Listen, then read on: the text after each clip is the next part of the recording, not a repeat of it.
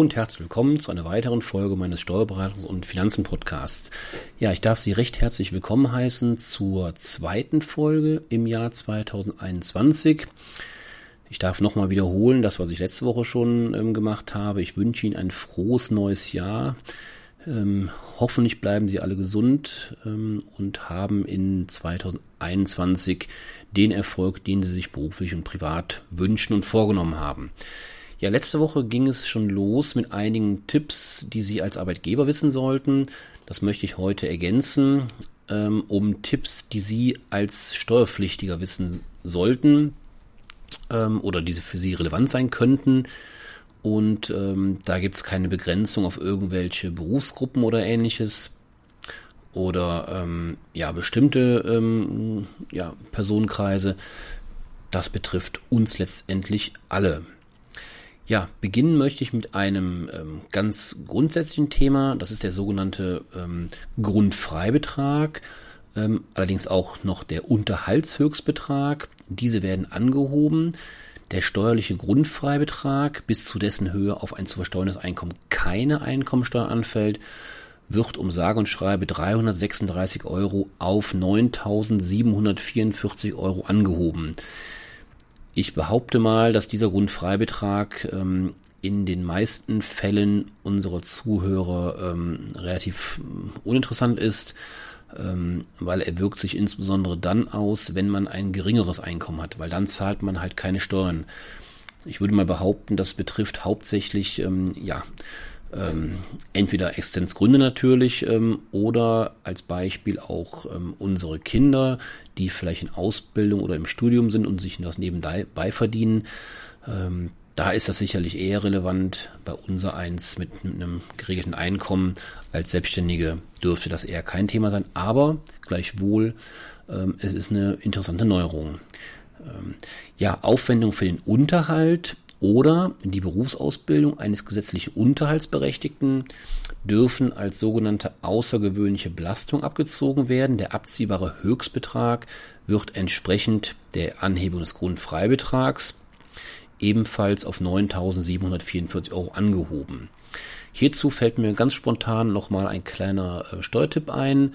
Ähm, und zwar, ich hatte eben schon angesprochen, ähm, ein Personenkreis, den das insbesondere betreffen könnte, grundsätzlich betrifft es uns alle, aber ein spezieller Personenkreis sind Kinder, die sich in Ausbildung ähm, befinden, speziell im Studium, die das 25. Lebensjahr schon abgeschlossen haben. Für die endet nämlich der ähm, Anspruch auf Kindergeld beziehungsweise den Kinderfreibetrag. Ähm, bis zum Alter von 25 ähm, werden ja ihre Kinder in ihrer Einkommensteuererklärung im Prinzip äh, dermaßen berücksichtigt, dass sie ähm, den Kinderfreibetrag grundsätzlich ansetzen können. Das endet mit Abschluss des 25. Lebensjahrs. Ähm, und wenn Sie aber Ihre Kinder, beispielsweise ein Kind, was auswärtig studiert, ähm, weiterhin unterstützen, und das werden die meisten tun, ähm, solange die Kinder studieren, dann können sie die Kosten, die sie dann zahlen, also sprich die Unterhaltskosten in den genannten Größen steuerlich absetzen. Also von daher ist das ein Thema, ähm, was durchaus für viele der Zuhörer relevant sein dürfte. Ja, Sie werden es den, den Medien ähm, entnommen haben. Das ist eine jahrelange Diskussion, das Thema Solidaritätszuschlag. Ich kann es schon nicht mehr hören und ich finde auch, die Politik tut sich da keinen Gefallen in diesem ständigen, ähm, in diesen ständigen Diskussionen und der nicht konsequenten Abschaffung wie sicherlich viele von un, unser unser eins ähm, das gerne hätten. Ähm, jetzt wird der Solidaritätszuschlag ab diesem Jahr teilweise abgeschafft. Also ab 2021 profitieren daher alle Steuerpflichtigen mit einem zu versteuernden Einkommen von bis zu knapp 97.000 Euro. Bei zusammenveranlagten ähm, entsprechend doppelt so viel. Ähm, bei knapp 194.000 Euro ja, also ich behaupte mal, ich, ich, ich sage mal, das wird viele ähm, meiner Zuhörer oder unsere Zuhörer nicht betreffen. Als selbstständiger Arzt oder Zahnarzt ähm, hat man in der Regel ein höheres zu verscheuerndes Einkommen. Ähm, ja, bis zu einem Einkommen von 62.000 und ein paar zerquetschten Euro, das Doppelte bei Zusammenveranlagung, fällt gar kein Solidaritätszuschlag mehr an. Bei einem zu versteuerten Einkommen ähm, zwischen den beiden genannten Größen, also von den 97.000 und den 62.000, ähm, da steigt der Solidaritätszuschlag ratierlich an von 0 auf bis zu 1734 Euro. Bei Zusammenveranlagen verdoppeln sich die Beträge entsprechend. Ja, Steuerpflichtige mit einem zu versteuernden Einkommen von mehr als diesen besagten knapp 97.000 Euro, beziehungsweise das Doppelte bei Zusammenveranlagen, zahlen 2021 genauso viel Solidaritätszuschlag wie bisher. Für die gibt's also überhaupt keine Entlastung. Und an der Stelle erlaube ich mir die Kritik oder den, den, den Hinweis, ähm, das finde ich so nicht korrekt. Aber gut, ähm, ja, wir können es nicht ändern. Es ist halt so und ähm, wir müssen jetzt damit leben. Aber befriedigend ist das mit Sicherheit nicht. Für Spareinkünfte gibt es aber nur ausnahmsweise eine Entlastung. Die Kapitaleinkünfte unterliegen auch 2021 grundsätzlich der sogenannten 25-prozentigen Abgeltungssteuer zuzüglich 5,5 Prozent Solidaritätszuschlag. Also auch man sieht auch hier gibt es also ähm, ja, Ausnahmen zu berücksichtigen.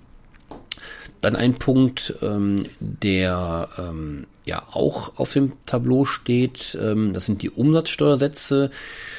Ähm, Sie werden mitbekommen haben, auch wenn Sie als Zuhörer im Bereich des Gesundheitswesens mit der Umsatzsteuer ähm, tendenziell eher weniger zu tun haben, sei es denn, äh, dass Sie umsatzsteuerpflichtige Leistungen erbringen. Dann haben sie da mit eher weniger zu tun. Gleichwohl möchte ich an dieser Stelle darauf hinweisen, dass ab dem 1. Januar 2021 die ja ursprünglichen Umsatzsteuersätze von 19% bzw. 7% wieder gelten. Ähm, entsprechend, wir alle sind ja auch letztendlich Konsumenten im Supermarkt oder im, im, im, Einzelhandel. Das heißt, es wird uns alle betreffen, jetzt nicht nur zwingend Sie als Leistungserbringer, sondern ganz normal auch als Leistungsempfänger. Ja, letztendlich an der, an der Ladenkasse, nenne ich es mal. Ähm, auch bei größeren Anschaffungen, zum Beispiel einem Pkw oder auch Handwerkerleistungen, wird sich die höhere Umsatzsteuer auf jeden Fall also wir reden von drei Prozent oder zwei Prozent bei den geminderten Sätzen auf jeden Fall beim Preis bemerkbar machen. Das heißt, wir werden es alle spüren. Spätestens dann, wenn wir, wie gesagt, als Privatperson unterwegs sind. Ja, der nächste Punkt, ähm, das betrifft das Thema ähm, ja, Kindergeld und Kinderfreibetrag. Ich hatte eben schon gesagt, ähm, dass das Thema ähm, Grundfreibetrag und Unterhaltshöchstbetrag ähm, sich ja schon teilweise auf Kinder auswirken kann. Jetzt der nächste Aspekt, der sich definitiv ähm, auf die Kinder, auf unsere Kinder auswirkt, das ist das Thema Kindergeld und Kinderfreibetrag.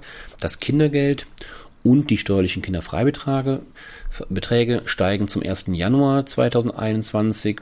Und zwar je Kind gibt es monatlich, ich traue es mich kaum zu sagen, es sind 15 Prozent, äh, 15 Prozent sage ich schon, 15 Euro mehr Kindergeld pro Kind pro Monat.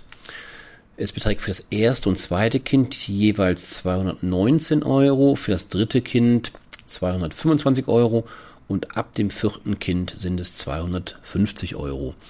Der Kinderfreibetrag, der wird ab 2021 je Kind und Elternteil von 2586 Euro auf 2730 Euro erhöht. Auch der Freibetrag für den Betreuungs- und Erziehungs- oder Ausbildungsbedarf des Kindes wird nach mehreren Jahren mal wieder erhöht von 1320 Euro auf immerhin 1464 Euro. Ja, damit werden die Freibeträge, die der steuerlichen Freistellung des Kinderexistenzminimums dienen, für jedes berücksichtigungsfähige Kind um insgesamt 576 Euro angehoben. Mein nächster Punkt betrifft das Thema Altersvorsorge. Auch in diesem Jahr 2021 steigt der Prozentsatz der steuerlich abziehbaren Beiträge zur gesetzlichen Rentenversicherung bzw. zu den berufsständischen Versorgungseinrichtungen sowie zu Rüruprenten um immerhin zwei Prozentpunkte. In 2021 sind bereits 92 Prozent der Beiträge abziehbar. Diese Änderung oder Anpassung werden Sie definitiv in Ihrer privaten Einkommensteuererklärung positiv merken. So, der nächste Punkt betrifft das Thema Ehrenamtlichkeit. Ehrenamtlich Tätige werden steuerlich mehr gefördert. Die sogenannte Übungsleiterpauschale steigt ab 2021 von 2400 Euro auf 3000 Euro. Die Ehrenamt, Ehrenamtspauschale steigt von 720 Euro auf 840 Euro. Auch der Spendennachweis wird vereinfacht. Spenden können künftig bis 300 Euro auch ohne Zuwendungsbestätigung steuerlich geltend gemacht werden. Ein Zahlbeleg, zum Beispiel Ihr Kontoauszug, reicht in diesen Fällen aus. Zudem können auch Vereine mit dem Vereinszweck Klimaschutz, Freifunk oder Ortsverschönerung als gemeinnützig anerkannt werden. Also auch da nochmal Kleinigkeiten, wie man seine Steuer noch ein bisschen optimieren kann. Der vorletzte Punkt ähm, betrifft das Thema Gebäudesanierung äh, und zwar energetische Gebäudesanierung. Auch in 2021 wird für energetische Sanierungsmaßnahmen an einem mindestens zehn Jahre alten Eigenheim ein Steuerbonus gewährt. Innerhalb von drei Jahren können insgesamt 20 Prozent der Sanierungsaufwendungen von der Einkommensteuer abgezogen werden, wobei die Investitionssumme je Objekt auf 200.000 Euro begrenzt ist.